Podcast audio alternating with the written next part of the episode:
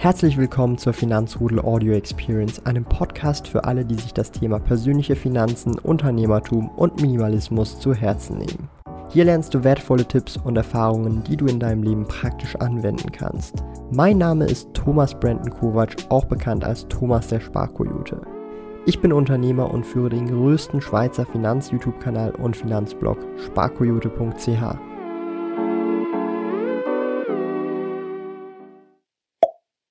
Wir sind hier wieder live mit einem ganz besonderen Gast und zwar dem Goldfink oder auch der liebe Holger. Und äh, ja, ich freue mich sehr, dass wir heute über sehr spannende Themen sprechen können. Ähm, aber stell dich doch erstmal vor, bevor wir äh, richtig loslegen mit den Themen. Und ähm, ja. Let's go. Also, Servus zusammen. Mein Name ist Holger, hier aus dem wunderschönen München in Bayern man sagt ja, die Bayern und die Schweizer haben ein paar Sachen gemeinsam. Ich weiß ja nicht, ob das stimmt, kann der Thomas ja dazu noch was sagen. Ähm, bitte nicht wundern, wenn ich mein Headset auf dem einen Ohr nicht drauf habe. Ich leide noch an den Nachwirkungen einer Gehörgangsentzündung. Wenn ich vielleicht ein paar Worte zu mir sagen soll, also was habe ich irgendwann gemacht? Ich bin ähm, Professor für Finanzmathematik hier in München. Davor habe ich mal bei einer US-Bank gearbeitet. Goldman Sachs hat man vielleicht mal irgendwann in den Medien gehört. Meist mit sehr positiven Sachen verbunden. Scherz. Nee, ähm, so schlimm ist es gar nicht. Ähm, war eine sehr gute Zeit. Und ähm, seit einiger Zeit treibe ich mich hier auf den sozialen Medien jetzt auch um. Das hat eigentlich eher so als Witz in den Vorlesungen begonnen. Dass wenn die Studis mhm. irgendwie eine Story aus der Vorlesung gemacht haben, habe ich immer gemeint, sie sollen mich bitte verlinken. Hashtag Goldfink. Und irgendwann dachte ich mir, jetzt muss tatsächlich mal so einen Account machen. Und dann hat das seinen Lauf genommen. Daher dann auch der Name, oder wie? Ja, genau. Also der, der Name kommt tatsächlich aus einer Kombination. Also Fink heiße ich ja mit Nachnamen. Genau, ja. Das ist tatsächlich jetzt nicht das Tier oder schon das Tier, aber es kommt von meinem Namen. Und weil ich ja früher für Goldmann gearbeitet habe, gab es da einen mhm. besonderen Freund von mir, der hat mich dann immer Goldfink zum Spaß genannt. Ja, ja. Daraus hat sich der Name ergeben, weil ich selber sehr unkreativ bin. also unkreativ ist er dann auch wieder so ein bisschen äh, im Auge des Betrachters. Ja. Vielleicht ist es ja auch kreativ für die anderen. Ähm, ja, sehr coole Sache. Also wir werden heute über verschiedene Themen sprechen. Wir haben es ja gestern so ein bisschen auch äh, abgesprochen. Äh, US-Wahlen oder auch Zentralbanken werden wir heute ein bisschen abklappern. Also auch die FED oder EZB, da werden wir einige Worte drüber verlieren. Und natürlich auch Fragen aus dem Live-Chat. Da sind viele Stammgäste dabei. Der Yeah, Finanzmarv, Carsten, Andreas Lutz, Theodor Eisenring. Ganz viele Stammgäste sind dabei. Und ja, ich würde doch sagen, wir steigen doch direkt äh, einfach mal ein ähm, zu gerade einem äh, aktuellen Thema, und zwar das Thema Zentralbanken. Ich meine, für die meisten jetzt, die vielleicht auch zuschauen, während Corona sind viele Dinge passiert und zum Beispiel die Fed in diesem Fall hat ja auch gesagt, we do what it takes oder ich weiß nicht genau das Zitat, aber äh, sie werden alles machen, um die Wirtschaft eigentlich am Laufen bleiben zu lassen. Ich glaube, wenn ich mich recht erinnere, haben sie bisher drei, die Trillionen, doch drei Trillionen gedruckt. Ja, mit, mit dem Trillionen habe ich immer ein Problem. Ich verwechsel es jetzt, glaube ich, auch. Ja, genau. Also 3.000 bis 4.000 Milliarden sind es ungefähr. Genau. Dann sind es Billionen. Bei, sorry, bei uns sind es Billionen und im Englischen sind es genau, Trillionen. Genau, genau. Ja, ich weiß auch nicht, wer sich den Scheiß ausgedacht hat. ja. ähm, vielleicht kannst du da was dazu äh, sagen, was da vielleicht auch so deine äh, Eindrücke sind oder wie du das ganze Thema so siehst. Ich finde es eine sehr spezielle Sache und äh, vielleicht jetzt kurzfristig scheint es positive Dinge oder positive Dinge zu bewirken, aber längerfristig, denke ich, werden wir da schon noch einige Dinge sehen, die dann doch nicht so positiv sind. Genau, also kurzfristig den Effekt, den man vermutlich am ehesten sieht sofort, mhm. ist, mhm. dann müsst ihr einfach nur auf den Markt schauen, also von mir aus auf dem SP wo der seit dem Corona-Low bei, wo waren das, 2200 oder so ungefähr, wo der seitdem hingegangen ist. Das ist sicherlich zu großen Teilen die Liquidität bedingt durch das, was die Zentralbank da eben gemacht hat. Mhm. Was, die, was, die, im Prinzip da macht. Ähm, also die drucken nicht das Geld dann tatsächlich, ja, sondern klar, digital die kaufen halt. vor allem Anleihen, Staatsanleihen, vergeben auch bestimmte Kredite und da geht halt dann zusätzliche Liquidität in den Markt. Und boah, wo geht die dann hin? Da ist der wunderschöne Chart die geht dann natürlich auf der einen Seite sicherlich in risikoreiche Assets. Ja. Mal, wo willst du sie sonst hin machen, wenn auf den zehnjährigen US-Staatsanleihen irgendwie 0,6 Prozent im Jahr draufsteht? Ist halt nicht so geil. Ja, ja. Also das ist auch nochmal so ein, so ein spezieller Punkt. Ähm, finde es immer sehr spannend. Also eben, ich habe ja gedruckt gesagt, natürlich im übertragenen Sinne, weil. Ich sage das auch immer. Das ist halt, also das muss man sich auch mal so ein bisschen vorstellen. Der kleinste Teil von unserem Geld, egal in welcher Währung, ob jetzt Franken, Euro, Dollar, egal was, ist gar nicht physisch vorhanden. Das ist Giralgeld. Das ist in, im, eigentlich im Prinzip sogar digital in irgendeiner Datenbank irgendwo hinterlegt und äh, unter irgendeinem Namen oder unter irgendeiner Firma oder sonst irgendwo äh, ist das halt drin, aber das ist rein äh, digital so gesehen und nicht irgendwie, okay, wir, wir, machen jetzt die Druckerpresse an und drucken diese 4 äh, äh, Billionen äh, oder halt in Englisch 4 Trillionen. Also es wird immer im betragenen Sinne gemeint und es hört sich auch cool an, aber in Realität ist es ja nicht wirklich so wahrscheinlich ein wird überhaupt heutzutage in solchen Situationen überhaupt noch Geld gedruckt? Frage ich mich so ein bisschen. Also damals war das wahrscheinlich der Fall, aber heutzutage ist das noch so überhaupt oder ist es rein digital mittlerweile? Also für das, was sie da gemacht haben, wurde mhm. wahrscheinlich im ersten Schritt nichts gedruckt. Ähm, es gibt ja. tatsächlich, es wird tatsächlich auch noch Geld gedruckt. Das ist dann oftmals bei so lustigen Firmen ausgelagert, privaten mhm. Firmen, die eigentlich kein Mensch kennt. Eine ist hier auch in München. Wenn du da hingehst, hast du einen riesen Stacheldrahtzaun, laute Überwachungskameras, denkst, mhm. das ist ein Gefängnis, aber nein, mhm. werden dann irgendwelche Euroscheine und so, oder auch andere Währungen gedruckt. Da gibt es dann auch lustige Anekdoten. Zum Beispiel Venezuela hatte dann irgendwann vor ein paar Jahren mal kein Geld mehr, um neues Geld zu drucken.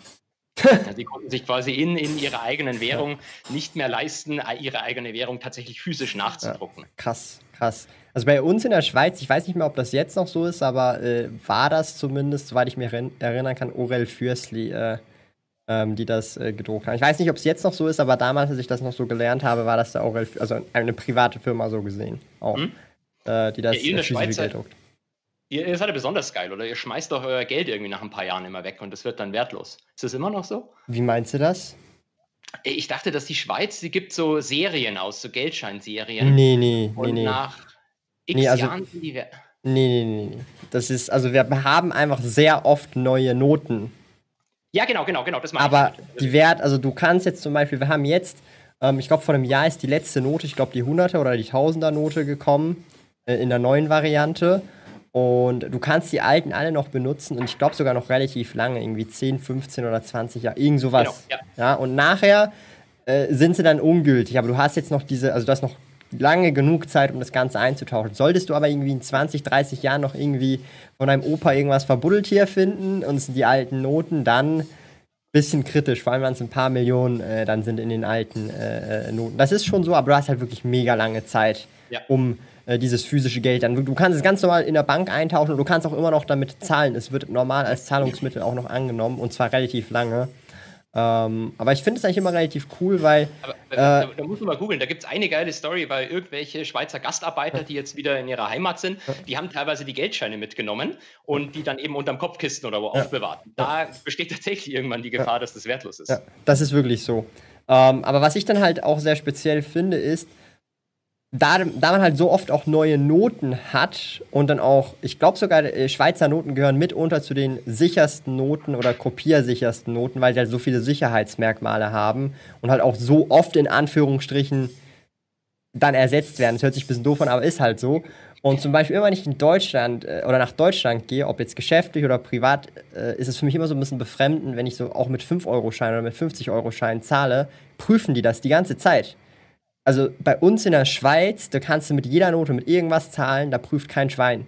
Kein Schwein. Auch wenn du für 1000 irgendwas kaufst oder für 3, 4, 5 oder auch wenn du 50.000 auf den Tisch klatscht, die prüfen die Noten in der Regel nicht. Ja, weil einfach davon ausgegangen wird, hey, das ist. Äh, ähm, kann keiner faken. Das, also nicht, dass es keiner faken kann, aber die Wahrscheinlichkeit ist viel geringer.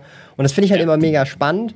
Ähm, natürlich, es hat Vor- und Nachteile, aber ähm, ja, grundsätzlich, ja, du kannst sagen, vielleicht alle 20 Jahre sind dann die alten Noten oder alle 25 Jahre oder 30 Jahre sind sie dann äh, wertlos so gesehen. Das ist schon ähm, äh, also ich glaube, mein Vater hat jetzt, der ist jetzt 60, glaube ich, insgesamt drei verschiedene, drei oder vier verschiedene, nee, ich glaube drei, sind drei und er ist jetzt 60. Also es kommt etwa hin die 20, 30 Jahre, wo wir ein neues Design bekommen mit neuen Sicherheitsmerkmalen. Wie ist das in Deutschland? Ich meine, ihr habt den Euro, ihr habt jetzt zwei Versionen gehabt, oder? Ja, ich, ich habe ja, die, hab ja noch die deutsche Mark mit. Ja, ah, genau. Und auch noch die italienische Lire oder Lira ja, und der ja. österreichische Schilling und alles, was es da gab. Ähm, beim Euro, ich weiß ehrlich gesagt gar nicht. Das ist ganz peinlich, aber ich weiß es gar nicht. Ja, da sind mal irgendwann neue gedruckt worden. Ähm, und da muss natürlich jetzt auch äh, mittlerweile Frau Lagarde oder der, die Unterschrift von Frau Lagarde erscheint da mittlerweile drauf und nicht mehr die vom Draghi. Ähm, aber ich kann es da ehrlich gesagt gar nicht sagen, wie viel. Genau, ähm, man, wenn ich aus dem Chat auch was aufgreifen ja. darf, für mich ist das ja alles Neuland hier. Deutsche Mark kann man ja immer noch tauschen, genau. Da habe ich letztes Mal auch noch ein ganz viel, so ein ganz viel Kleingeld gefunden. Dann gehst du zur Bundesbank rein und dann kannst du gegen Euro tauschen. Und wie viel bekommst du für einen Mark? Ich glaube 1,9, also andersrum, 1,9 Mark brauchst du für einen Euro. Also ungefähr Echt? die Hälfte. Also okay, 10 krass. Mark sind irgendwie 5 Euro. Aber das hat sich dann also nicht verändert. Das ist immer ein fixer Umrechnungskurs. Ja. Okay, krass. Das, also das ist ein fixer. Okay, krass. Das ist aber also unbegrenzt, solange die halt noch, solange die es halt noch annehmen. Krass. Und wo muss man das machen? Geht das bei jeder Bank oder? Äh, nee, da muss zu einer Filiale von der Bundesbank gehen. Mm, okay. Dann hier in den größeren Städten. Manchmal hat dann auch irgendwie der Supermarkt, die haben oftmals auch eine Aktion und sagen, jetzt kannst du noch mal mit deutscher Markt zahlen. Ohne Witz jetzt? Ja, ja, machen sie als, aber mal als Gag. mal Krass. bezahlen und tauschen Krass. die das halt um. Krass. Ist für die ja kein Risiko, außer dass die einmal dahin gehen müssen und das tauschen. Das ist immer eine geile Marketingaktion. Ähm, also vielleicht jetzt nochmal so ein bisschen zum Thema Zentralbanken. Wir haben es jetzt ein bisschen von der FED gehabt, von der EZB. Kannst du hier vielleicht auch noch so ein bisschen erzählen, ähm, wie, wie, wie, die jetzt vielleicht auch mit Corona umgegangen äh, sind? Sind die ähnlich jetzt mit der, wie mit der, oder wie die FED umgegangen mit Corona? Haben sie auch gesagt, hey, wir wollen äh, da Kredite vergeben, Liquidität äh, schaffen? Oder wie ist das hier in äh, Europa gewesen? Also es, es ist ähnlich, würde ich sagen, mhm. aber vom Volumen her geringer. Weil du hast das Problem bei der FED, äh, sorry, bei der EZB, da sitzen ja im Prinzip die Notenbank-Menschen äh, von den ganzen Euro-Ländern mit mhm. dabei. Und da gibt es einige, die achten halt in Anführungszeichen eher drauf, dass, wenn ich es umgangssprachlich mal sagen darf, dass weniger gedruckt wird. Das sind dann meistens so Nordländer. Und auf der anderen Seite hast du halt in Anführungszeichen die Südländer, die tendenziell eher mehr machen wollen würden. Und die blockieren sich dann immer gegenseitig mhm. ein bisschen im EZB-Rat. Ja, also das heißt so, weil sie intern halt andere Vorstellungen haben, wie sie die Geldpolitik führen sollten, wenn ich das richtig verstehe. Genau. Genau, okay. wobei jetzt keiner wirklich ähm, bestritten hat, dass auch die EZB was machen musste. Ja. Ähm, weil ganz ehrlich, also man kann man anders sehen, aber ich glaube, realistischerweise kann man es nicht anders sehen. Ja. Wenn die FED und die EZB, wenn die nichts gemacht hätten, dann hätte man, wären wir jetzt wahrscheinlich irgendwo nahe von einem Systemzusammenbruch. Ja. Also was also, ich im, ja? Ja, ich wollte sagen, also du kannst durchaus kritisch sehen, was sie da gemacht haben und das wird uns auch langfristig vermutlich noch begleiten, weil das tatsächlich auch mal noch zum Riesenproblem werden kann. Ähm, aber hätte man jetzt im März irgendwie groß was anders machen können? Vermutlich nicht. Ja. Also ich denke mir halt immer so ein bisschen, ähm, eben für, für kurzfristig oder vielleicht auch mittelfristig mag es ein guter Move gewesen sein. Ja. Also ich weiß jetzt auch nicht, wie man's, was eine Alternative gewesen wäre für das. Aber ich glaube, man muss sich schon so ein bisschen jetzt, ich meine jetzt auch rein als Privatperson, also wie ich, du oder die Zuschauer, man muss sich da schon so ein bisschen vorbereiten und vielleicht auch ein bisschen ähm, das sehen, dass es nicht alles toll ist, sondern dass das äh, Nachwehen mit sich ziehen kann.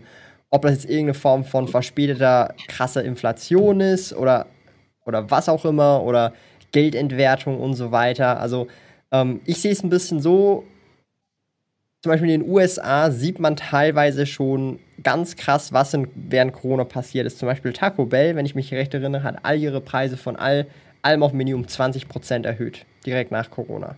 Das heißt, gewisse Businesses haben das schon direkt gemacht. Jetzt ist die Frage natürlich, ist es wegen Corona, weil sie einfach ihre Margen erhöhen müssen, damit sie überhaupt noch im Business sein können? Oder ähm, ist das eine Kombination aus allem? Oder sagen sie sich, hey, wir machen jetzt schon den Aufpreis, weil wir wissen, dass alles äh, mit insgesamt teurer wird? Ja? Also teurer in Anführungsstrichen, es kostet mehr Geld, ähm, weil das Geld in dem Sinn wertloser geworden ist, weil mehr Geld im Umlauf schlussendlich ist. Und ich meine, das Geld, also in den USA landet es direkt bei den Konsumenten also sehr viel davon mit den ähm, Stimulus-Checks hier in Europa ist es ja äh, deutlich anders. Also, oder ich bin mir jetzt nicht sicher, wie es in Europa läuft, oder ich glaube, wir hatten keine Stimulus-Checks in der Form, wie das die USA hat, oder? Genau, also in den USA ist es ja äh, ist nicht die Zentralbank, die diese Stimulus-Checks geschickt hat, sondern die, ähm, das Finanzministerium. Ja. Da mussten sie dann extra nochmal drei Tage lang alles aufhalten, weil die Unterschrift von Trump noch drauf musste. Das war ja. auch eine geile Story. Ja. Ähm, in Europa machen das quasi die, ähm, die einzelnen Regierungen jeweils immer anders. In Deutschland gab es keine pauschalen Checks, Aber wenn du zum Beispiel jetzt irgendwie ähm, Selbstständiger warst äh, oder ein Unternehmen hattest, dann konntest du dich da bewerben für entsprechende Hilfszahlungen, mhm. die dann, glaube ich, auch unter bestimmten Bedingungen, ja.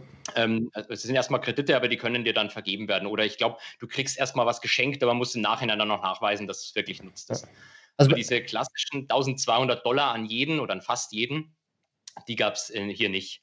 Wobei lustig ist, ich weiß nicht, ob du mal einen Chart gesehen hast, da gibt es einen von ähm, so Kryptobörsen. Ähm, der Anteil an Einzahlungen, die exakt 1200 Dollar, also dem ja. Stimulus-Check gesprochen haben, ist natürlich dann plötzlich ja, nach ja. oben gegangen. Das ist eben das, was, was ich so halt krass finde. Zum Beispiel in den USA ist es halt teilweise dann so gewesen, eben hier auch in der Schweiz ist es ziemlich ähnlich, wie du es gerade erklärt hast. Du musst dich dann so anmelden, äh, beweisen können, dass du halt so wenig verdienst und darum halt äh, sozusagen das äh, bekommen sollst.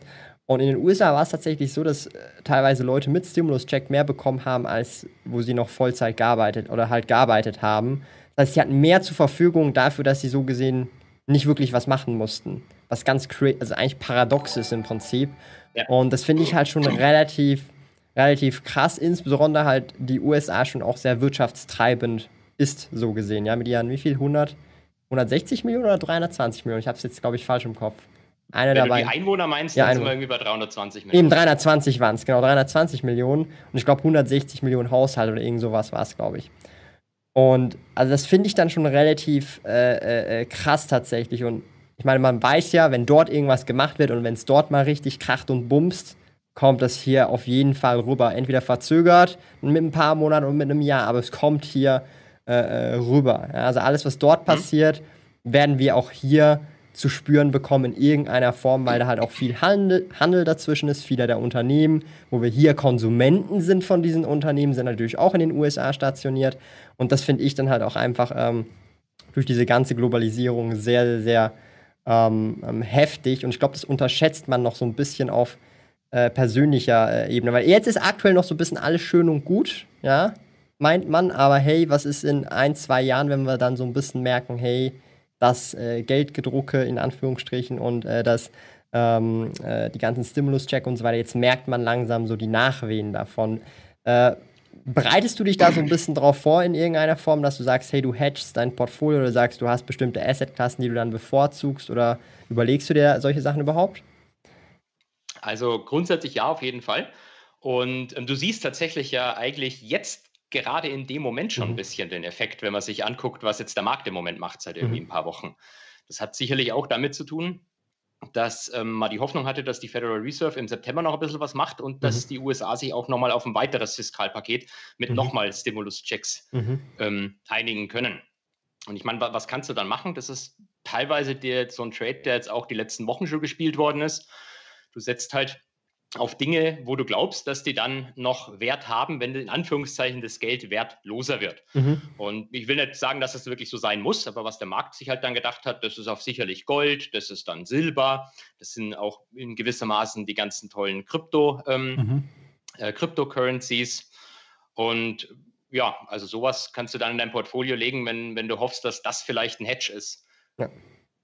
Also, und ansonsten ist einfach Aktien, weil die sind ja schön gestiegen dadurch. Also was ich zum Beispiel krass finde, ähm, also ich bin ja viel im Collectible-Bereich unterwegs, also Pokémon Yu-Gi-Oh-Karten, aber es gibt ja alles mögliche auf Sportkarten, Magic, also alles mögliche. Müssen auch nicht Magic habe ich auch mal gespielt. Ähm, aber es kann alles Mögliche sein. Und, und praktisch alle Collectibles haben etwas gemeinsam äh, seit der Corona-Krise. Und zwar, wenn du pre-Corona die Preise dir anschaust, das heißt Januar, Februar, und dann nach Corona die Preise anschaust, vor allem mit den, bei den älteren Sachen, dann siehst du halt over the board praktisch in jedem Collectible einen Preisanstieg zwischen 200 bis 1000 Prozent innerhalb sechs Monate. Und das ist halt einfach ultra crazy. Und es zeigt halt auch, okay, ähm, Leute sehen in Collectibles einen höheren, einen höherwertigen Wert oder einen intrinsischeren Wert als jetzt zum Beispiel in Geld. Weil sonst würden sie das Geld behalten. Ja. Das finde ich sehr, sehr spannend, ja, also dass, dass man so weit ist, dass man sagt, okay, klar, Gold ist eigentlich im Prinzip dasselbe. Ja. Man sieht, okay, hey, Gold, äh, ich habe dann lieber äh, hier die Unze Gold statt jetzt diese 1800 mhm. Dollar. Ja, weil ich denke, ja, diese 1800 Dollar, weiß nicht, wie viel die in Dollar dann noch wert sind in einem Jahr, aber diese Unze Gold ist eine Unze Gold und dann kann ich das immer noch irgendwie verwenden oder halt dann in die andere Währung tauschen oder was auch immer.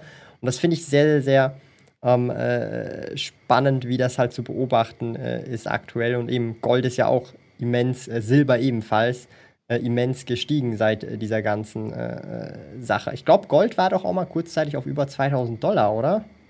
Naja, ich, 2100 glaube ich sogar, fast, sogar. vielleicht sogar, vielleicht drüber, ich weiß jetzt gar Krass. nicht mehr auswendig.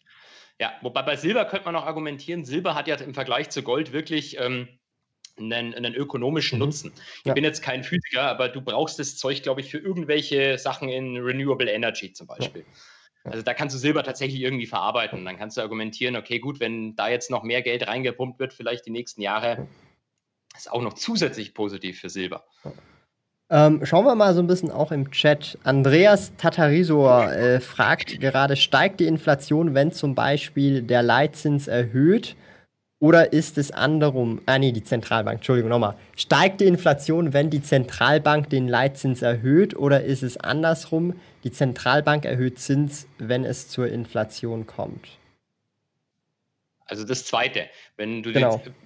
den, der grundsätzliche Effekt im Lehrbuch, ob der dann wirklich in der Praxis so eintritt, mhm. ist eine ganz andere Geschichte. Aber wenn du Zinsen erhöhst, drückst du Inflation nach unten. Wenn du Zinsen senkst, erhöhst du Inflation. Ja. In allen Ländern bis auf der Türkei, weil ähm, der Präsident Erdogan, ich weiß nicht warum, aber der sagt immer es andersrum.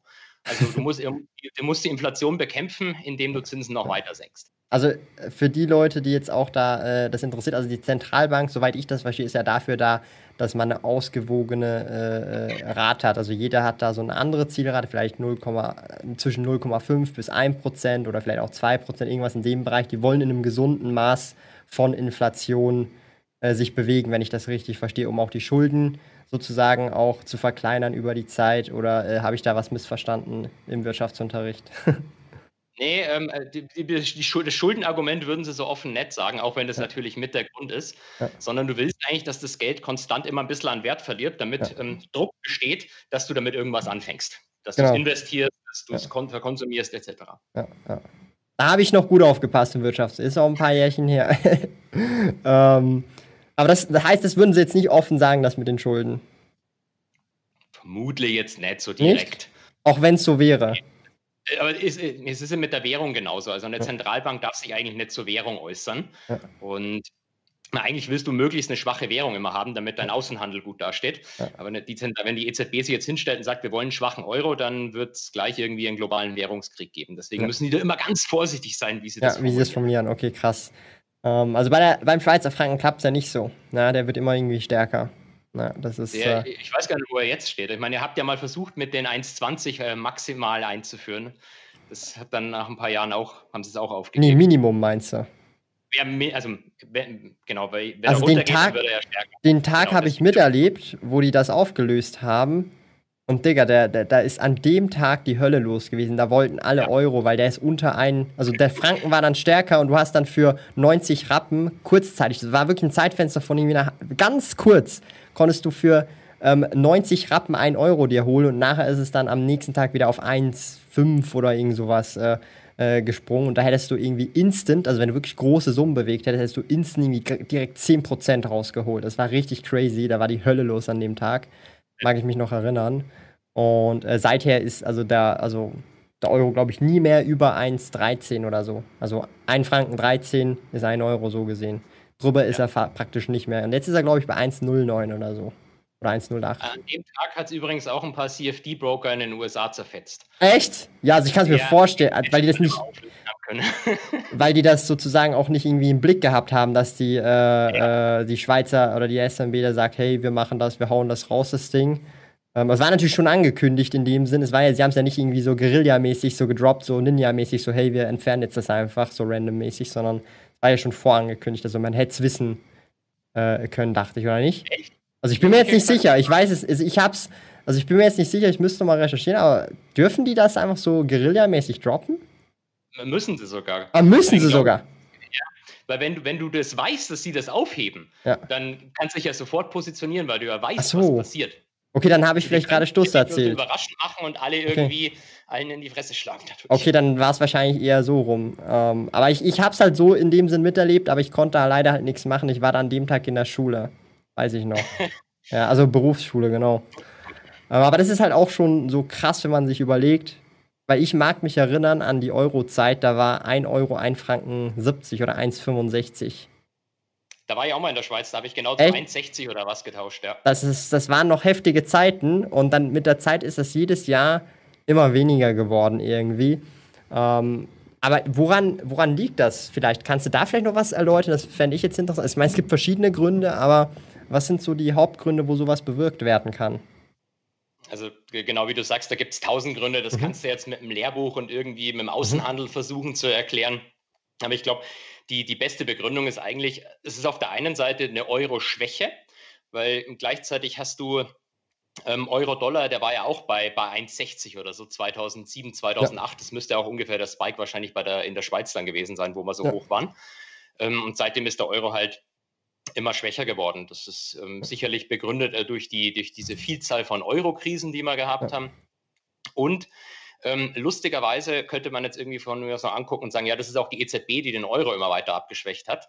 Aber die Schweizer Zentralbank, die, also die Schweizer Nationalbank, mhm. die, die macht ja quasi die ist ja noch viel kränker als die EZB. Die kauft ja direkt Einzelaktien, also so Apple, ja, Berkshire und Klar. so weiter. Total geil. Du kannst auch Aktien Total von der. SNB kaufen. Ich weiß, ich weiß. Eine der absolut wenigen, geisteskrank. Die kaufen kannst. Ich weiß, absolut geisteskrank. Richtig crazy. Das, das ist ähm, absolut crazy. Ja, total geil.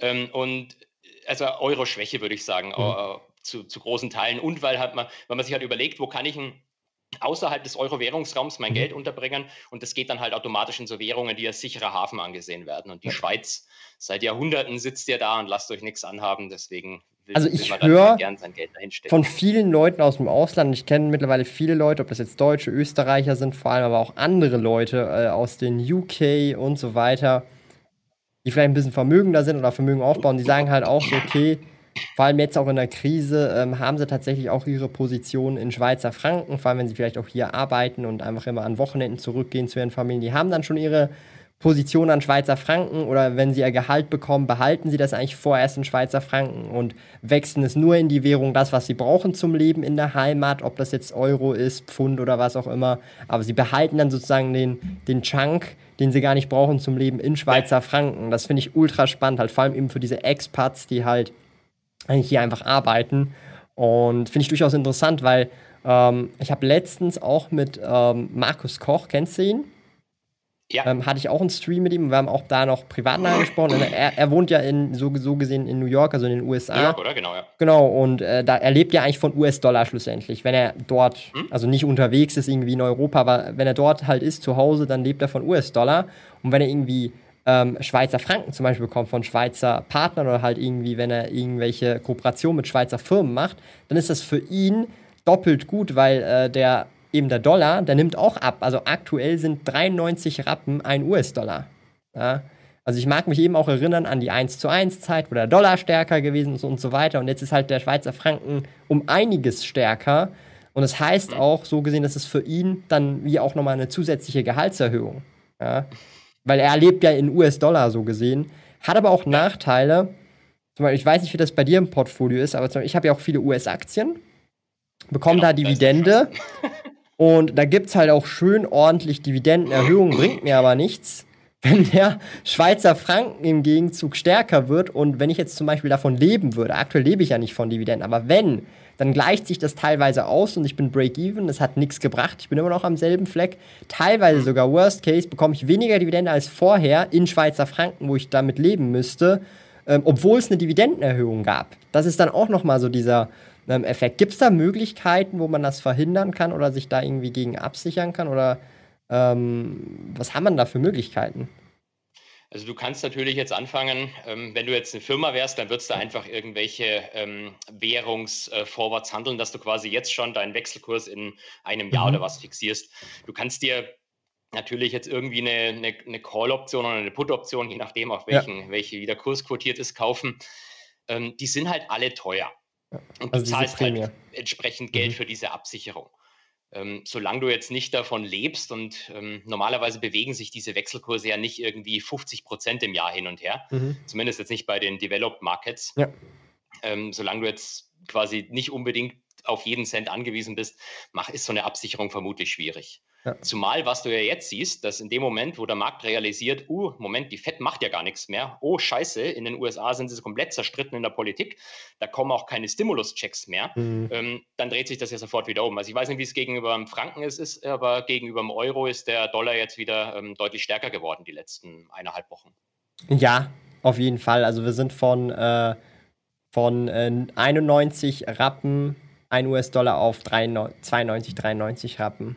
Also um irgendwie ein, zwei Prozent, wenn man das so sehen kann. Ja. Ähm, aber ich finde es halt schon richtig krass. Also ich habe es jetzt während Corona, muss ich sagen, richtig gemerkt, weil ich kaufe auch in den USA halt jetzt zum Beispiel für meinen Webshop viel ein, bei Händlern dort. Und ich, ich habe auf einmal halt teilweise auch 10% weniger zahlen müssen. Für, also von meiner Seite aus gesehen, für, für die, die Händler, was, die haben dieselben Beträge bekommen, selbe Preise, alles easy. Aber ich habe teilweise auch einen Discount so gesehen bekommen wegen meinem Wechsel. Kurs. Das heißt, ich habe sogar noch günstiger äh, einkaufen können als sonst, auch wenn der US-Dollar-Wert natürlich gleich geblieben ist, so gesehen. Fand ich ja. auch sehr, sehr einen spannenden äh, Effekt. Ich meine, 10% muss man sich mal überlegen. Das ist, wenn du, ich sage jetzt mal, vielleicht für 10, 20, 30, 40.000 Dollar Waren einkaufst, sind es mal ein paar tausend Franken, die du weniger ausgeben musst für dieselben Waren, die du noch zuvor, äh, also genau die gleichen Sachen gekauft hast. Und das ist schon irgendwie ähm, äh, äh krass, finde ich. Ich kann mich erinnern, 2007, 2008, wo ähm, der, der Euro im Vergleich zum Dollar so stark war, da habe ich dann auch immer meine, meine ähm, Bücher für die Uni mhm. aus USA mit ähm, äh, Express Super Elite teuer Versand ja. bestellt, weil es immer günstiger war, als Zeug zu kaufen. Ähm, vielleicht ist auch hier, ähm, finde ich sehr spannend, also äh, ist nicht eine Frage, also der Theodor schreibt, Nestle kann man nur an der Schweizer Börse kaufen. Und da ist mir jetzt so in den Sinn gekommen, ähm, ja, Thema Schweizer Aktien, wie stehst du dazu? Ähm, klar, wir haben hier die 35% Verrechnungssteuer, die man hier mühselig zurückholen muss und so weiter. Aber wie siehst du das? Hast du überhaupt Schweizer Aktien oder was ist da so deine äh, Meinung zu dem Thema? Weil ich kenne viele, die sagen sich, nö, Schweizer Aktien will ich nicht wegen diesen 35% Verrechnungssteuer. Ja, also was ich jetzt so gemacht habe, war nicht wegen der Frage, sondern mhm. ähm, weil da auch stand, dass man Schweizer Aktien hauptsächlich nur in Schweizer Börsen kaufen kann, weil da seit ungefähr einem Jahr so ein Kleinkrieg zwischen der Schweiz mhm. und der EU weiß, ausgebrochen ist. Deswegen habe ich so geschaut, weil die ja. das immer noch nicht hinbekommen haben, dass es ja, endlich mal wieder geklärt ist. So schlimm. Ähm, ja, das mit der Schweizer Quellensteuer ist echt blöd. Weil die, der, als Deutscher nimmt dir halt die Schweiz in Anführungszeichen, ich glaube 35 Prozent mhm. Quellensteuer und dann kommen aber nochmal die deutsche Steuer drauf und du kannst die nicht gegenrechnen. Mhm. Ähm, und da ist jetzt die Frage, wie du da drum rumkommst. Also ehrlich gesagt, wie es ich äh, gelöst habe. Das heißt, du hast Schweizer Aktien? Indirekt, ja, ah. kommt jetzt. Wie, wie es ich gelöst habe, welche Schweizer Aktien finde ich gut, welche will ich haben? Das ist äh, vor allem Nestle, Roche und Novartis. Also das mhm. sind eh von der Marktkapitalisierung die drei größten. Mhm. Und wenn du dir so einen Schweizer ETF anschaust, dann machen diese drei Dinger irgendwie über 50 Prozent vom ETF aus. Mhm. dann kaufe ich halt den ETF und habe, gut, dann habe ich auch noch irgendwie, äh, irgendwie eine Zürich, eine Ab oder sonst was mit dabei, aber zu mhm. großen Teilen eben ähm, die Dinger, die ich haben wollte und muss mich nicht mit der Schweizer Quellensteuer rumärgern. Ja. Jetzt hat der, der, eine junge Mann im Chat gesagt, ob es was bringt, den ADR zu kaufen. Das habe ich mir auch überlegt, aber ich glaube, die Antwort ist nein. Das bringt dir bloß als US-Bürger was, weil dann für dich der, ähm, die ADR-Bank die Schweizer Quellensteuer zurückholt. Aber ich ja. glaube, als Deutscher bringt dir das nichts. Da zahlst okay. du dann im Prinzip genau dasselbe. Ja. Also finde ich sehr spannend. Das heißt, du hast eigentlich in dem Sinne einen, einen ETF, der den Schweizer Markt abbildet, wenn ich das richtig verstanden habe. Also so hast genau, du dann die Dings drin, die Schweizer Firmen. Ja, und zwar möglichst äh, schlechten ETF im Sinne von Streuung, weil ich eigentlich nur die drei da haben wollte. Genau. Gibt's, ah, okay, krass. Ist eigentlich noch ein guter Gedanke. Ähm, wenn man das halt wirklich, also zum Beispiel die, also Neste zum Beispiel sagt man so, natürlich ist es eine Aktie, aber man, man redet schon von Anleihe. Ja, also es ist eine Aktie, aber so in der Schweiz ist das so, wie sagt man dem, halt so, so, so eine Redewendung, so ein Spruch. Nestle ist ja. halt so die Schweizer Anleihe. Und wenn du dir halt mal den Aktienkurs anschaust, die Stabilität, natürlich ist es äh, im Kon in der Konsumbranche, es ist also nicht äh, zyklisch, es wird immer konsumiert. Und es ist ja auch der größte Nahrungsmittelkonzern auf der ganzen ähm, Welt, also weltweit. Also nicht jetzt nur in der Schweiz selber, sondern halt auch weltweit der größte Nahrungsmittelkonzern. Ja. Also ich glaube 300 irgendwas Milliarden äh, Marktkapitalisierung, wenn ich sie richtig im Kopf habe. Also das ist schon ein dickes Schiff und auch ich hab's im Portfolio. Also das würde ich persönlich nicht missen wollen. Ist jetzt nicht irgendwie die Kursreihe, also nicht der Ten-Bagger in äh, zehn Jahren oder so, Aber. Wäre zumindest überraschend. Ja, aber ist halt trotzdem ein Unternehmen, wo ich mir halt sage, das bringt Stabilität. Ähm, und man hat es auch in der Krise gesehen. Klar, hat es ein bisschen drunter gelitten, aber ist halt wie ein Biest. Also wenn du dir das mal anschaust, die steht jetzt wieder teilweise fast schon ein bisschen höher als noch vor der Krise oder halt ja. genauso hoch. Und das ist halt schon, schon krass. Ja. Ja, also ich glaube auch, macht keinen Sinn, persönlich, würde ich jetzt einfach mal sagen, nur immer zu schauen, oh, was kann denn ich da irgendwie verzehnfachen? Genau. Sondern du brauchst halt einfach auch solide Werte, dass halt, wenn es mal zum Sell-Off kommst, dass nicht gleich irgendwie 50 Prozent auf deinem ganzen Portfolio down bist. Ja. Das ist halt auch so ein bisschen äh, die Volatilität. Also klar, du hast immer Volatilität, wir lieben die Vola, ja. Aber ähm, dass du halt trotzdem ein bisschen Stabilität halt auch äh, drin äh, hast, eben mit zum Beispiel nicht zyklischen Unternehmen, Konsumunternehmen und so weiter. Ja. Gibt es ja diverse. Müssen nicht Nestle sein, aber es gibt ja diverse Beispiele. Ähm, ja, was haben wir denn noch so im Chat? Mal schauen, was wir hier noch vielleicht haben. Ähm. Was haben wir denn noch? Das ist, hier geht es jetzt überall um, um Trade Republic. Das hat, hat sich verselbstständigt. Ja, ja. ETF oder Indexfonds, was ist besser? Was ist denn der Unterschied? Das frage ich also mich gerade e auch. Ne, gut, wenn ich vielleicht sage, ETF bedeutet ja nur, dass das Ding an der Börse gehandelt ist. Genau. Das ist vielleicht auch ganz wichtig zu sagen, weil viele Leute glauben, dass ein ETF immer passiv ist. Es gibt auch aktive ETFs. Echt? Es gibt, es gibt auch ETFs, ja. ja.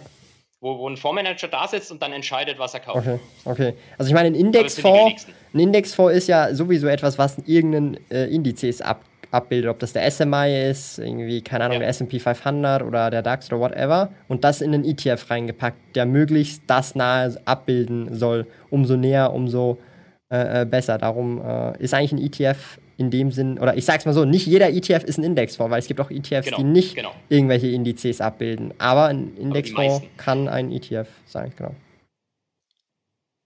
Ähm, was haben wir denn noch? Okay, im, Chat haben wir, glaube ich, gar keine Fragen mehr. Also, wenn ihr Fragen habt, stellt die gerne. Ich habe sonst noch auch noch ein paar äh, Themen. Wir haben nämlich auch noch in den Titel reingeschrieben das Thema genau. US-Wahlen. Die sind ja jetzt dann bald im November, glaube ich, wenn ich mich recht erinnere. Im November. Genau. Also ich habe da auch mit Markus Koch drüber gesprochen und das ist ja immer so ein Thema, das, das wirkt sich immer auf die Börse aus. Also die US-Wahlen. Und zwar sehr, sehr stark. Und also zum Beispiel, ich mag mich erinnern, ich glaube vor vier Jahren, alle vier Jahre, oder? Oder alle drei? Oder alle vier Jahre? Ja, alle vier, vier Jahre. Ich mag mich erinnern, äh, damals, äh, als Trump gewählt worden ist, da hat nachher, im Nachhinein, die Börsen eine richtige Rallye hingelegt, wenn ich mich richtig äh, äh erinnere. Ja. Und äh, so die Prämisse, was ich auch so rausgehört habe von vielen, wenn Trump wiedergewählt wird, sollte es der Börse eigentlich wie, also ist das eher ein Aufschwung und sollte es nicht so der Fall sein, dann könnte, könnte man sich ein bisschen gefasst machen. Wie siehst du das und was könnten da so die Gründe sein? Also lustig war ja die letzte Wahl, wenn ich das vielleicht noch sagen mhm. darf, vor allem deswegen, weil über Nacht als klar, da hatte jeder geglaubt, dass die Clintons wird. Mhm. Da hat ja kein Mensch gedacht, dass es ja. Trump wird. Und über Nacht, als dann, als dann plötzlich klar war, oh fuck, he's gonna win this thing, ist der S&P Future erstmal irgendwie 10% runtergerauscht. Ja. Ja. Bis die Leute dann realisiert haben, Moment, ähm, schieben wir mal die Person zur Seite, was haben die Republikaner so im Wahlkampf äh, versprochen? Äh, Steuersenkungen, Fiskalprogramme, boah, ist eigentlich ganz geil für Aktien. Mhm. Und dann ist es entsprechend ja. hochgegangen. Ähm, jetzt sagt man immer genau, also man sagt immer hier, ähm, der Gegenkandidat Joe Biden ist deswegen in Anführungszeichen und vielleicht wichtiger Disclaimer, gell? Also ich mache hier mhm. keine Politik, auch ja, keine ja, politischen Kommentare, sondern nur Auswirkungen auf den Markt. Mhm. Und da sagt man ja gut, der will Steuern erhöhen, das macht ungefähr 10% der SP-Earnings aus, die dann weg wären. Ist ja eigentlich schlecht für Aktien. Mhm. Ähm, auf der anderen Seite wäre der sicherlich gegenüber China bei weitem nicht so krass drauf wie der Trump. Ja. Das heißt, du kannst davon ausgehen, dass im Servicefall der Handelsstreit ähm, wieder verschwindet oder zumindest deutlich, deutlich ja. zurückgefahren wird, was wieder positiv ist. Und die Demokraten wollen vermutlich sogar in Anführungszeichen noch mehr Geld ausgeben, als das ein Trump machen würde, was im Servicefall dann auch positiv für Markt ist. Also wahrscheinlich nimmt sich es gar nicht so sehr, okay. wer von den beiden gewinnt. Ähm, das große Problem ist, es könnte sein, dass halt keiner gewinnt oder dass erstmal nicht klar ist, wer gewonnen hat. Und das ist das, was dem Markt im Moment so unfassbar mhm. Angst macht. Ja. Also was heißt denn keiner gewinnt? Also dass Gleichstand ist oder wie muss ich mir das jetzt vorstellen? Also Gleichstand wäre kein Problem. Da gibt es dann tatsächlich auch eine Regel. Da wählt, glaube ich, der Senat dann den Präsidenten, nee, das Repräsentantenhaus wählt den Präsidenten und der Senat den Vizepräsidenten. Mhm. Also das wäre geklärt. Aber das Problem ist, dass wegen ähm, der Pandemie viele Briefwähler diesmal da sein werden. Mhm. Und ähm, in der Nacht in der Wahlnacht, wo normalerweise immer klar ist, wer Präsident ist, hast du die ganzen Briefwähler nicht ausgezählt. Das kommt erst die Tage danach. Und jetzt spielen die schon den Fall durch, dass in der Wahlnacht alles so aussieht, als hat der Trump gewonnen. Und wenn die dann die Briefwahlen auszählen, weil es jetzt viel mehr sind als sonst, wenn ich das richtig. Ja, weil ganz, ganz viele Leute und vor allem viele Demokraten ähm, Briefwahl machen. Krass. Und jetzt könnte, könnten diese Auszählungen der Briefwahlen die Präsidentschaft dann in, ähm, im Endeffekt ein paar Tage oder Wochen später entscheiden. Weil das halt jetzt Deswegen, noch länger geht, weil es noch mehr Briefe ja, sind als sonst. Oh, das, das machen die ja normalerweise nicht. Die haben jetzt halt unfassbar viele Briefwähler plötzlich. Ja. Und das Krasse ist, ähm, die Republikaner finden halt Briefwahl total scheiße, sagen offiziell, das ist wegen Wahlfälschung etc. Lass ich mal dahingestellt. Also der, der Grund ist natürlich, weil so viele Demokraten Briefwahlen machen. Deswegen finden die es halt blöd. Und jetzt haben sowohl Demokraten als auch Republikaner in den entsprechenden Swing States schon seit Wochen Anwaltteams abgestellt, die dann gegen die Briefwahlen oder für die Briefwahlen vor Gericht gehen. Und dann Auszählungen verhindern wollen oder Stimmen als ungültig erklären wollen. Das, das, macht dem Markt halt im Moment so viel Angst, dass ja. das einfach sich wochenlang vor Gericht ziehen ja. würde. Ja, krass. Im Zweifelsfall dann auch vom Supreme Court landet. krass. Krass. Also ich finde find das halt mega speziell. Ähm dass da halt auch, dass man auch hier wieder merkt, Wirtschaft und Politik ist so eng verwogen oder verwoben miteinander, das checkt man manchmal gar nicht. Also zum Beispiel, ich bin jemand, muss ganz ehrlich sagen, so Politik geht mir so ein bisschen äh, auf gut Deutsch echt am Arsch vorbei. Das ist echt nicht mein Thema. Ähm, aber das zeigt halt auch mal wieder, dass Politik doch schon extrem eigentlich, also wie Hand in Hand geht so ein bisschen. Also die Politik kann so ein bisschen entscheiden, ob es der Wirtschaft gut geht, auch die Wirtschaft kann entscheiden, ob die Politiker es auch gut haben und ob der Politik das Ganze äh, äh, gut geht und nicht irgendwie, keine. Ahnung, ähm, sage jetzt mal, äh, die, die Regierung gestürzt wird, so übertrieben gesagt, weißt du, was ich meine? Und das finde ich halt sehr spannend, aber eben, ich komme so ein bisschen von dem Lager, ähm, ich interessiere mich viel mehr für Wirtschaft als für Politik, auch wenn beides mhm. so ein bisschen Hand in Hand kommt. Wie siehst du dich da? Äh, bist du eher beides, so ich jetzt heraushöre? Du bist auch sehr informiert, du bist wahrscheinlich auf beiden Schienen gut unterwegs. Äh, ich würde jetzt einfach mal sagen, ja, oder zumindest selber fühle ich mich so. Mich ja. interessiert es halt auf der einen Seite schon.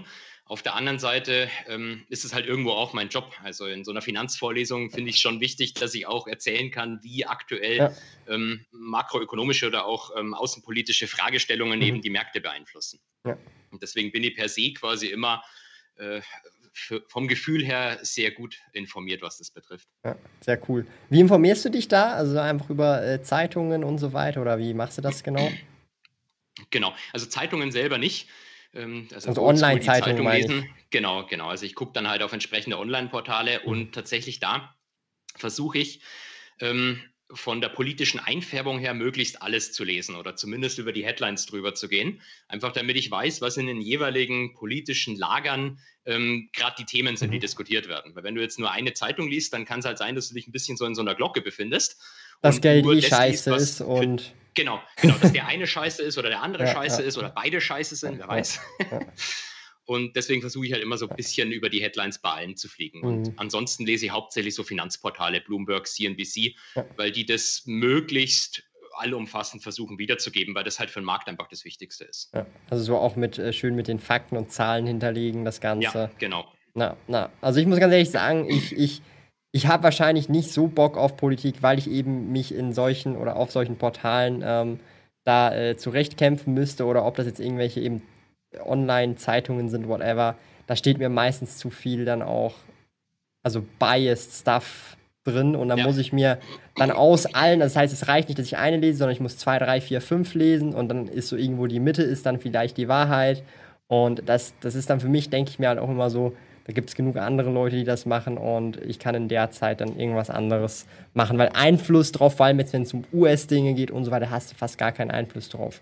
Weißt du, was ich meine? Also ja. zum Beispiel hier in der Schweiz, ja. jeder darf ja wählen, also jeder Schweizer Bürger ab 18 darf wählen. Ich meine, da ist nochmal was anderes, weil da kann ich dann auch selber wählen, da kann ich dann auch sagen, hey, äh, dafür bin ich, dafür bin ich jetzt eher weniger.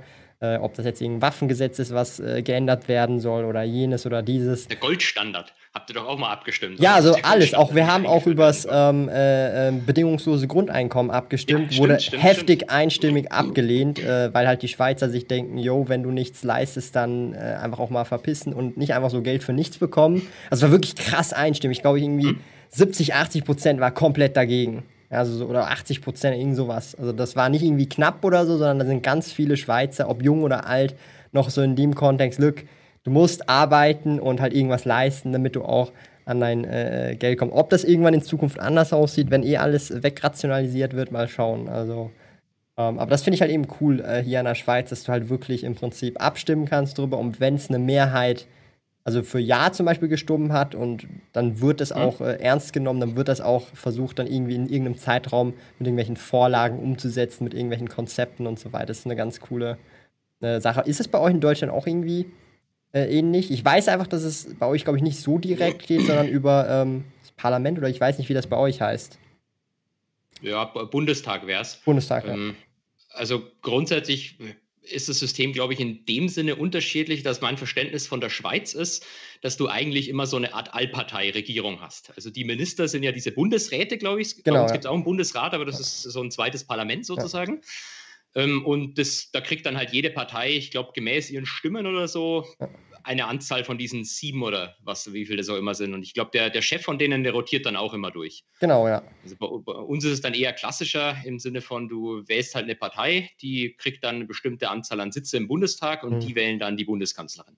Ja, aber also zum Beispiel, wenn etwas durchkommt, dann müssen auch die Bürger stimmen. Also wenn die Bürger einstimmen. So, nee, da, gibt's nicht, genau. Also wenn hier äh, in der äh, Schweiz die Bürger dagegen sind, also zum Beispiel beim bedingungslosen Grundeinkommen, ähm, dann war es das auch. Dann kann der Bundesrat noch so viel rumgurken. Sie können dann vielleicht sagen, ja, wir machen jetzt noch mal eine Abstimmung über jetzt dieses Konzept. Ja.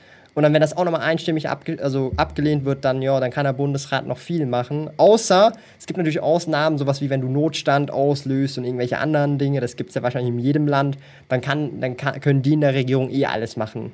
Weißt du, was ich ja. meine? Das ist aber, glaube ich, in fast ja. jedem Land so, oder? Ja, aber die Volksabstimmung gibt es in Deutschland nicht. Gibt's also nicht? Deutschland Schade. bundesweite, das hat, da hat man ja schon aufgepasst, dass man das nicht macht. also jetzt im positiven Sinne oder negativ meinst du? Es war ein bisschen äh, sarkastisch, war das okay, einfach. Okay. Also die gibt es auf Länderebene. Zum Beispiel in ja. Bayern haben wir abgestimmt über die Studiengebühren, über das mhm. Rauchverbot in Bars. Also ja. sowas geht schon, aber auf Bundesebene gibt es das nicht. Ah, gibt es das nicht, okay. Das ist halt äh, vielleicht auch wegen der Größe nicht so gut umsetzbar. Also es sind ja auch irgendwie zehnmal mehr Menschen bei euch, irgendwie 80 Millionen, bei uns nur 8 Millionen. Aber ich finde das immer, es hat so den Charme, weil du weißt, deine Stimme zählt halt wirklich hier in der Schweiz. Und ähm, du weißt, du kannst halt äh, dann auch was wirklich effektiv verändern. Also einfach mal angenommen, das bedingungslose Grundeinkommen, wenn da 80 Prozent dafür gewesen wären vor x Jahren, dann hätten wir schon lange Tests anfangen, Tests zu machen, Pilotprojekte. Und dann wären wir jetzt vier Jahre später oder fünf Jahre später jetzt auch schon irgendwo anders mit dem äh, bedingungslosen Grundeinkommen. Und das finde ich halt schon, schon eine, eine, eine spannende äh, äh, Sache, weil du schaust dann halt, was wollen die Bürger wirklich haben. Weil du hast es ja dann schwarz auf weiß. Ähm, hörst du mich noch? Ja, ich höre dich noch. Oh, das, es hat voll kurz geleckt. Ey, ich kann das bestätigen, geleckt. weil mhm. als er über den Goldstandard abgestimmt hat, ähm, ich kenne jemanden, zu dem Zeitpunkt war der in der SNB, genau in der Abteilung, die dann die, den Gold, das Gold hätte kaufen müssen. Ja. Die haben sich dann auch überlegt, wie sie das machen im Zweifelsfall. Ja, krass. Ähm, was haben wir denn noch äh, so im Chat? Vielleicht ist jetzt was Neues äh, reingekommen. Andreas schreibt, in Deutschland würde man abstimmen lassen und dann genau das Gegenteil umsetzen. das hat man aber auch in anderen Ländern schon gemacht. Hat man auch hier in der Schweiz gemacht, tatsächlich, wenn ich mich recht erinnere. Ja. Die äh, Masseneinwanderungsinitiative vor ein paar Jährchen. Ah, ja, das ist ja immer dann der große Streitpunkt mit der EU, weil du dann sagst, genau. egal was die Leute abstimmen, das kannst du dann mit irgendwelchen ja. EU-Regeln nicht in Verbindung genau. bringen. Das war, ähm, also da wurde auch einstimmig beschlossen, dass man da irgendwie begrenzt, wie viele Leute reinkommen dürfen. Und dann wurde das irgendwie nicht so richtig umgesetzt, eben wegen solchen irgendwie, ich weiß nicht, wie man sagt, bilaterale Verträge oder keine Ahnung. Also da ja. da, gab es dann irgendwelche Konflikte, wo das halt nicht machbar äh, gewesen ist. Ähm, und das gibt es auch hier in der Schweiz. Also die Schweiz ist auch nicht perfekt. Ja. Sieht noch schlimmer aus. Entschuldigung. Ich wollte bloß mal schauen, ob ich mich mein, mein wunderschönes Gesicht ein bisschen besser darstellen kann, aber um, ich glaube, ähm, ich bleibe so. Was haben wir denn da? Ja, du musst, du musst halt dann aufpassen mit, äh, was du an außenpolitischen Vereinbarungen ja. getroffen hast. Ja. Ähm, was haben wir denn noch? In Bremen gab es. auch aufgreifen. Ah, sicher, ja, klar. Weil jemand sagte, äh, wo ist er denn hier? Marco Eitelmann. Trump zweifelt am Ergebnis, wenn er verliert. Genau, ähm, aber Joe Biden tatsächlich auch. Also, haben auch schon gesagt, äh, er soll auf keinen Fall akzeptieren, wenn er verloren hat, sondern äh, erstmal abwarten. also das ist das große Problem, egal wie es ausgeht, ähm, das wird ja. sich wahrscheinlich dann noch ein bisschen ziehen. Ja. Um, was haben wir denn noch? Mm, weniger Demokratie und mehr repräsentative Demokratie. Okay, was ist da der Unterschied? Demokratie ist, glaube ich, wenn du, wie du gerade nee, gesagt hast, eine Er meint direkte machst. Demokratie und repräsentative. Genau. genau, das ist Volks das ist das, was wir hier haben. Und was ist das andere? Das ist, wenn du irgendein, also hat, ihr habt beides so eine Mischform. Das andere ist, wenn du irgendeinen Hansel wählst, der dann im Parlament sitzt und für dich irgendwas ah. macht, der repräsentiert dich dann. Genau, okay, verstanden. Siehst du, so gut bin ich in Politik. Das kenne ich nicht mal, repräsentative Demokratie. Ähm, was haben wir denn noch?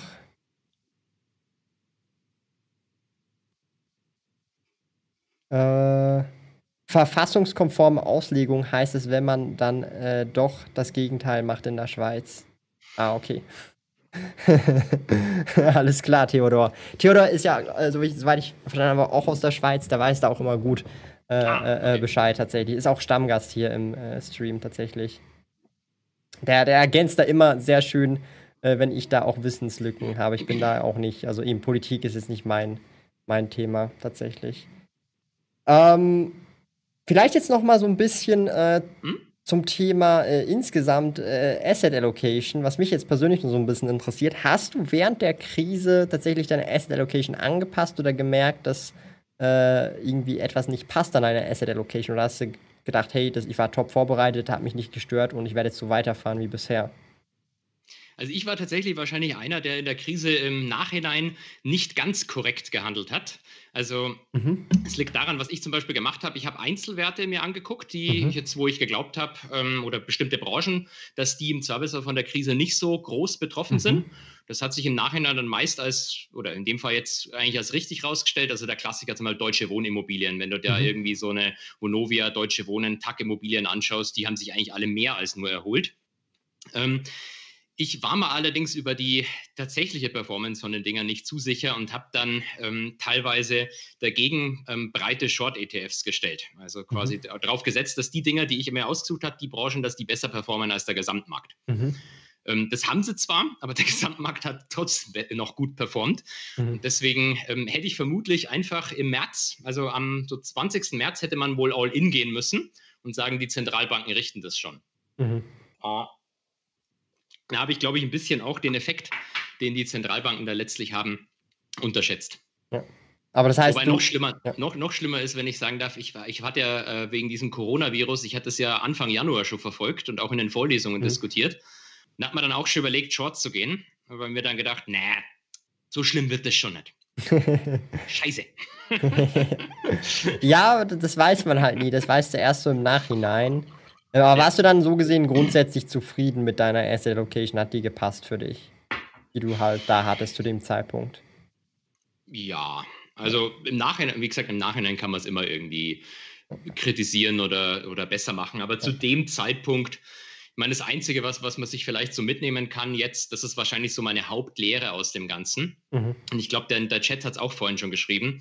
2008 hätte man es crashen lassen sollen. Ja. Ähm, die Zentralbanken waren seit 2008 schon ziemlich committed, mhm. aber jetzt sind sie eigentlich gefühlt fast all in. Mhm. Also wenn es jetzt nochmal zu so einem Crash kommt, dann kannst du eigentlich nichts anderes machen, aus, als jetzt anfangen, Aktien zu kaufen, zum Beispiel. An der Seite von der, also im Sinne von der FED. Mhm. Die SMB macht das schon lange, die FED könnte es noch machen. Mhm. ich glaube mittlerweile, die sind so krass all in, dass die im Zweifelsfall beim nächsten Mal auch keine Wahl mehr haben, als nochmal mit allem, was sie haben, draufzuballern. Ja.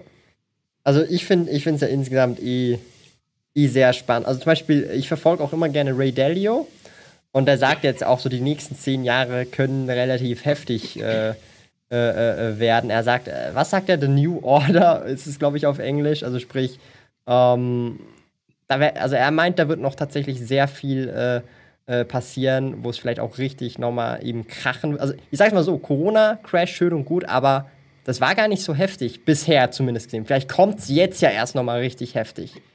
Aber wenn du es jetzt so mit 2008, 2009 vergleichst, das ist ja über dann fast zwei Jahre oder 18 Monate hinweg richtig nach unten gegangen. Da hättest du eineinhalb Jahre stetig nachkaufen können und du hättest mhm. die ganze Zeit ins fallende Messer gekauft. Und wir reden hier von Corona, das war irgendwie ein Monat an der Börse oder zwei Monate an der Börse, diese V-Wiederholung. Jetzt gehen wir ja. noch mal ein bisschen nach unten. Jetzt ist die Frage, wird es wieder so ein kurzes Ding sein, was ein paar Monate hält? Oder ist es jetzt, sind wir jetzt die nächsten 18 Monate nach unten und wir kaufen jetzt 18 Monate lang ins, ins fallende Messer? Und das finde ich jetzt halt, ähm, das finde ich sogar wahrscheinlich psychologisch noch viel heftiger für einen Privatanleger, als wenn es nur so kurz für zwei Monate nach unten geht und dann wieder ja. sich recovert. Ja, dann kann man sagen, oh, ist ja easy gewesen. Aber wenn es fast zwei Jahre nach unten geht, irgendwann ist es dann so, okay, jetzt ist schon ein Jahr nach unten und oh mein Gott, was mache ich jetzt? Ich weiß ja nicht mehr, wie lange es nach unten geht. Ähm, was denkst du, wie, wie, wie wird sich das dann, also wenn es jetzt wirklich nochmal einen längeren Crash geben wird oder wirklich eine Abwärtsbewegung, die länger dauert, wie denkst du, wird sich das auf Privatanleger auswirken? Weil viele sind ja neu dazugekommen, das weiß man ja auch. Ja, ja, viele sind neu dazugekommen und haben sich halt gedacht, oh, wenn ich damals 2009 Aktie gekauft hätte, mhm. dann wäre es mir jetzt ganz gut gegangen. Und dann mhm. haben sich halt alle gedacht, dann kaufe ich halt jetzt sofort, weil den, den Boden kannst eh nie ab, äh, mhm. äh, oder abpeilen. Ja. Dann machst du es halt jetzt und dann sind vor allem Retail-Anleger eben massiv in den Markt rein, während äh, mhm. lustigerweise auch die junge Generation. Die ältere Generation hat eher verkauft, weil die halt noch im Kopf hat, Moment, es dauert Jahre, bis sich das wieder erholt. Ja. Boah, aber die, die Jungen haben in dem Fall gewonnen. Ähm, jetzt, wie du sagst, jetzt geht es wieder ein bisschen nach unten. Ich habe im Gefühl, also ob das dann richtig liegt, ja. weiß ich nicht. Wenn ich wüsste, wo der Markt hingeht, würde ich jetzt mit dir keinen Livestream machen, sondern auf einer Südseeinsel einen Cocktail schlürfen. Aber ähm, nach der US-Wahl werden wir ein Fiskalpaket in den USA bekommen. Völlig egal, wer gewinnt. Außer es zieht sich halt noch hin. Das ist so ein bisschen das Problem. Und sobald die da nochmal richtig reinballern und die FED dann im Servicefall auch anfängt, nochmal weiter Anleihen zu kaufen, das wird sie irgendwann machen müssen. Mhm. Man hat halt gehofft, dass es jetzt im September schon ist. Dann ist es halt im Servicefall erst im Dezember oder Anfang nächsten Jahres wirst du wahrscheinlich einen ähnlichen Effekt nochmal haben wie jetzt im März. Ja. Aber denk, also denkst du jetzt nicht, dass es jetzt nochmal ordentlich nach unten geht? Also einfach deine, also deine Einschätzung. Wir wissen ja nicht, was auf dem Markt passiert, aber denkst du nicht? Das, es kann schon sein, im Sinne von, der Markt versucht halt jetzt vielleicht ein bisschen die FED und die Fiskalpolitik mhm. rauszufordern. Weil je tiefer es geht, desto mehr steigt der Druck auf mhm. beide, mhm. dass sie irgendwas machen. Ja. Sehr spannend. Also ich finde es insgesamt sehr spannend. Ähm, also für mich jetzt zum Beispiel, und das habe ich mir auch so, vor allem jetzt während Corona auch gesagt, für mich ist es jetzt zum Beispiel wirklich persönlich irrelevant, ob jetzt der Markt nach unten oder nach oben geht, weil ich einfach regelmäßig nachkaufe und jetzt zum Beispiel gar kein mhm. Market-Timing äh, äh, betreibe. Ich habe da einfach meine fixen Summen und da kaufe ich halt einfach jeden Monat nach, jetzt bis auf den Monat September, den habe ich jetzt mal ausgelassen, äh, weil ich andere Kosten äh, hatte, aber äh, darum, also für mich macht es keinen Unterschied, aber es ist trotzdem so interessant, um das äh, äh, zu verfolgen oder Einschätzungen von anderen Leuten zu hören, was die da so denken. Also zum Beispiel, ich würde jetzt niemals, ähm, wenn ich jetzt zum Beispiel das Gefühl habe oder irgendwie, weil ich gewisse Faktoren sehe, jetzt, oh, jetzt, jetzt, jetzt crasht, ich würde zum Beispiel niemals, dem, niemals den Markt shorten. Würde ich jetzt nicht machen, weil das halt einfach nicht, weil das wäre dann wiederum Market Timing auf eine gewisse Art und Weise, genau. ja. Weil du denkst halt, der Markt geht jetzt nach unten, darum short ich jetzt und mach da ordentlich Kohle damit. Und wenn er nicht nach unten geht, dann, ja, Pustekuchen, dann, ja, kostet es halt. Und das mache ich eben zum Beispiel nicht, aber ich finde es trotzdem immer interessant, dass, weil das Ding ist ja eben, wenn es mal, also ich mache immer das Gedankenspiel, wie würde ich handeln, wenn es jetzt wirklich zwei Jahre immer nach unten geht und du im Prinzip zwei Jahre mhm. jeden Monat ins fallende Messer kaufst, fast egal welcher Titel. Und ich weiß nicht, hast du damals 2008, 2009 auch schon investiert oder noch nicht? Oder äh, warst du damals noch zu jung oder? Eher weniger, eher weniger. Jetzt muss ich überlegen, wie alt war ich nicht da? Da war ich irgendwie, glaube ich, ähm, Anfang 20. Mhm. Da habe ich ein bisschen was gemacht, aber das war so die Zeit vom Online-Poker. Da hat ah. ähm, das einen großen Teil meiner ja. Zeit ja. in Anspruch genommen. Ja. Also das heißt, da hast du dann, also da hast du das nicht aktiv miterlebt als Investor, diese, diese zwei, drei Jahre. Nee, nicht wirklich. Also meine allererste Aktie, die ich gekauft habe, ich weiß schon gar nicht mehr, wie die da performt hat. Die hatte ich damals 2004 gekauft, zwar Roche. Oh, okay, krass. Hast du die aber nicht mehr, die erste Position, oder wie? Die erste Position habe ich nicht mehr, nee. nee okay.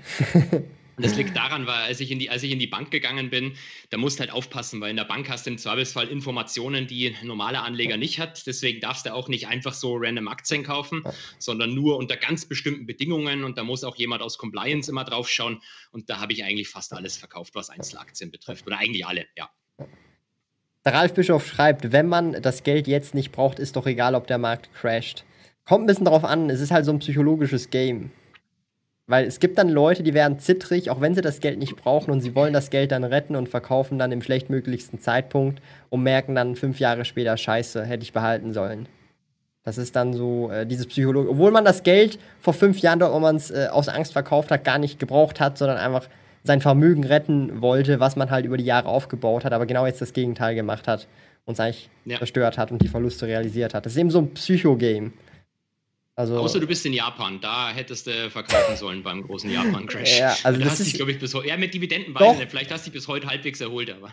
ich dachte, der Nick, ich habe letztens irgendwas gelesen, dass sich der Nikkei sich inklusive Dividenden eigentlich so gesehen schon wieder erholt hat. Aber das hat dann das insgesamt irgendwie, also es waren dann trotzdem irgendwie 35 oder 40, irgend sowas, äh, ja, also relativ lange. Ja, das ist schon ja, eine ganz, genau. ganz heftige äh, äh, äh Nummer. Ähm, also wenn du da genau im Fall, also wenn du damals 40 gewesen bist, mitten in der Blüte, dann wäre es das gewesen im Prinzip für dein, für dein Vermögen so gesehen. Wenn du, also weißt du, dann hast du nicht, hättest nicht mehr so viel Zeit gehabt. Wenn du aber damals, ich sage jetzt mal, direkt so 20 gewesen bist, dann hättest du jetzt noch irgendwas mit 50, mit 55 noch was davon gehabt, dass wir jetzt wieder äh, back on track sind. Oder wobei aber äh, Japan auch wieder speziell ist, die haben ja auch ein Demograf, ein sehr krass demografisches Problem. Also heftiger als jedes europäische äh, äh, äh, Land. Wobei man sagen muss, dass sich Deutschland immer gut mit Japan bettelt, was die Geburtenrate betrifft. Also manchmal ist Deutschland ganz unten, manchmal ist Japan ganz unten.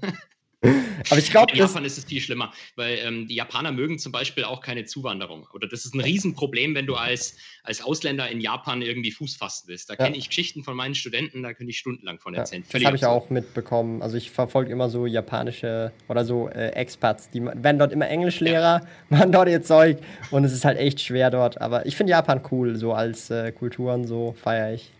Ja, eine ähm, ne geile Sache, wenn mhm. ich die noch sagen darf, in klar. Japan ist es ja so, die sind ja noch sehr patriarchalisch, dass die mhm. Männer arbeiten. Aber der Mann muss danach das Geld, das er verdient, bei seiner Frau abgeben ja. und die teilt ihm dann ein Taschengeld zu. Ja, ja das, das habe ich auch, auch schon mal irgendwo gehört. Das finde ich aber auch, also finde ich gechillt. Also kann man, kann man gerne machen. ähm, ja, also ich, ich finde insgesamt, ähm, also es gibt paar interessante japanische Unternehmen, wenn wir schon dabei äh, äh, sind. Vor allem jetzt zum Beispiel sowas wie eine Nintendo finde ich sehr interessant. Ähm, oder auch eine Sony jetzt zum Beispiel finde ich durchaus äh, interessant. Es gibt dort nicht nur, äh, also klar, hört sich jetzt eben doof an, eben der Markt, der Gesamtmarkt, aber es gibt vereinzelt doch schon sehr interessante Unternehmen, die sich auch davor schon oder deutlich davor schon wieder erholt haben. Ja, also es, ist, es geht, ja. der Gesamtmarkt hat sich einfach noch nicht so krass erholt, aber ähm, es gibt einzelne Titel, die sind deutlich, stehen deutlich besser da, als sie vorher da gestanden sind. Das muss man an dieser Stelle schon auch äh, sagen. Absolut. Genau. Ähm, ich würde sagen, wir sind jetzt eigentlich ziemlich genau bei einer Stunde durch. Ähm, war auf jeden Fall, glaube ich, sehr äh, verschiedene Themen, sehr viele verschiedene Themen. Wir haben durchweg 80, 90 Leute gehabt. Also war, glaube ich, sehr spannend für die Leute auch.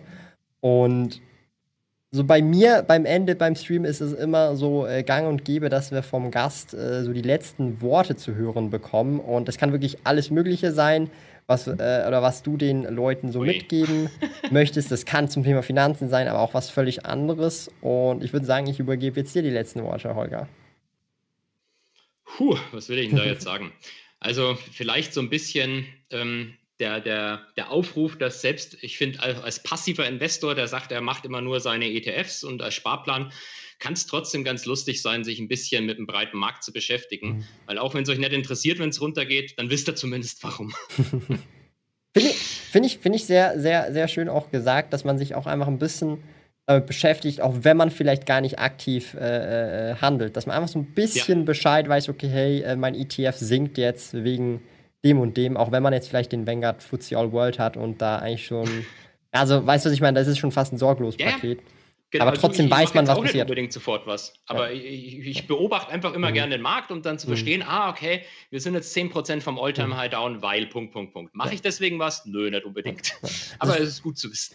Finde ich auch gut. Also es, es, es, weckt die Neugierde und man versteht das Verständnis, wieso, weshalb gewisse Dinge äh, passieren. Und dann kann man auch in Zukunft, wenn man merkt, oh, jetzt passiert gerade was, kann man vielleicht auch schon sagen, okay, hey, äh, ja, jetzt könnte ein Crash kommen, vielleicht sollte ich einfach meine Cash-Reserve äh, aufbauen. Nicht, weil ich jetzt mehr ja. kaufen will, sondern einfach, weil ich sicher durch die Krise will, weil vielleicht mein Job gestrichen wird oder keine Ahnung was. Das, das kann durchaus schon äh, helfen. Das ist dann Market Timing in Form von Absicherung. Ja? Also das heißt, man sichert sein, seine Cash-Quote ab, damit man davon leben kann. Das hat in Corona sehr geholfen für all die Leute, die äh, da ähm, ja, teilweise den Job äh, verloren haben und dann vielleicht noch nicht ja. direkt einen Stimulus-Check bekommen haben wie in den USA. und es ja. macht auch Spaß. Ich glaube, du ja. hast ja auch mal gesagt, dass du Einzelaktien vor allem auch deswegen kaufst, weil es mehr Spaß macht als nur ein ETF. Also ich, ich outperform den Markt übrigens nicht. Ja, das kann Aber du ich, hast trotzdem mehr Spaß. Ja, ich habe mehr Spaß dran. Also das ist das Wichtige. Ja, also für mich persönlich, für viele andere Leute ist die Rendite, äh, aber für mich jetzt aktuell gerade nicht. Ähm, ja, ich bedanke mich sehr herzlich äh, bei dir, Holger. Das hat mega Spaß gemacht. Ich hoffe, die Leute konnten da auch was äh, mitnehmen. Und ich hoffe, es hat auch dir Spaß gemacht, hier im Stream äh, dabei zu sein. Und äh, ja, also wenn ihr auch wieder mal Gäste haben wollt, schreibt mir einfach gerne äh, Namen äh, rein, ob in den Live-Chat, in die Kommentare oder auf Instagram. Ich versuche da immer mein Bestes, dann die Leute anzuschreiben und zu fragen, ob sie Bock haben auf den Livestream, so wie heute. Und dann würde ich sagen, äh, sehen wir uns beim nächsten Livestream am Samstag, meine Lieben. Ich wünsche euch einen super schönen Abend.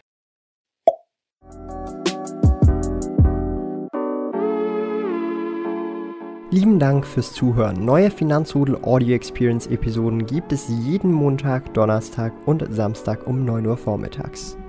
Trete außerdem dem exklusiven Finanzrudel Community Club bei finanzrudel.ch/club und tausche dich mit tausenden Gleichgesinnten im Finanzrudel aus. Mehr über mich und meine Reise erfährst du auf meinem Blog www.sparkoyote.ch. Interessiert dich, an welchen Projekten ich aktuell arbeite, dann findest du mich auf Instagram at sparkoyote. Auf meinem YouTube-Kanal Thomas der Sparkoyote findest du aktuelle Videos zum Thema persönliche Finanzen, Unternehmertum und Minimalismus. Bis bald!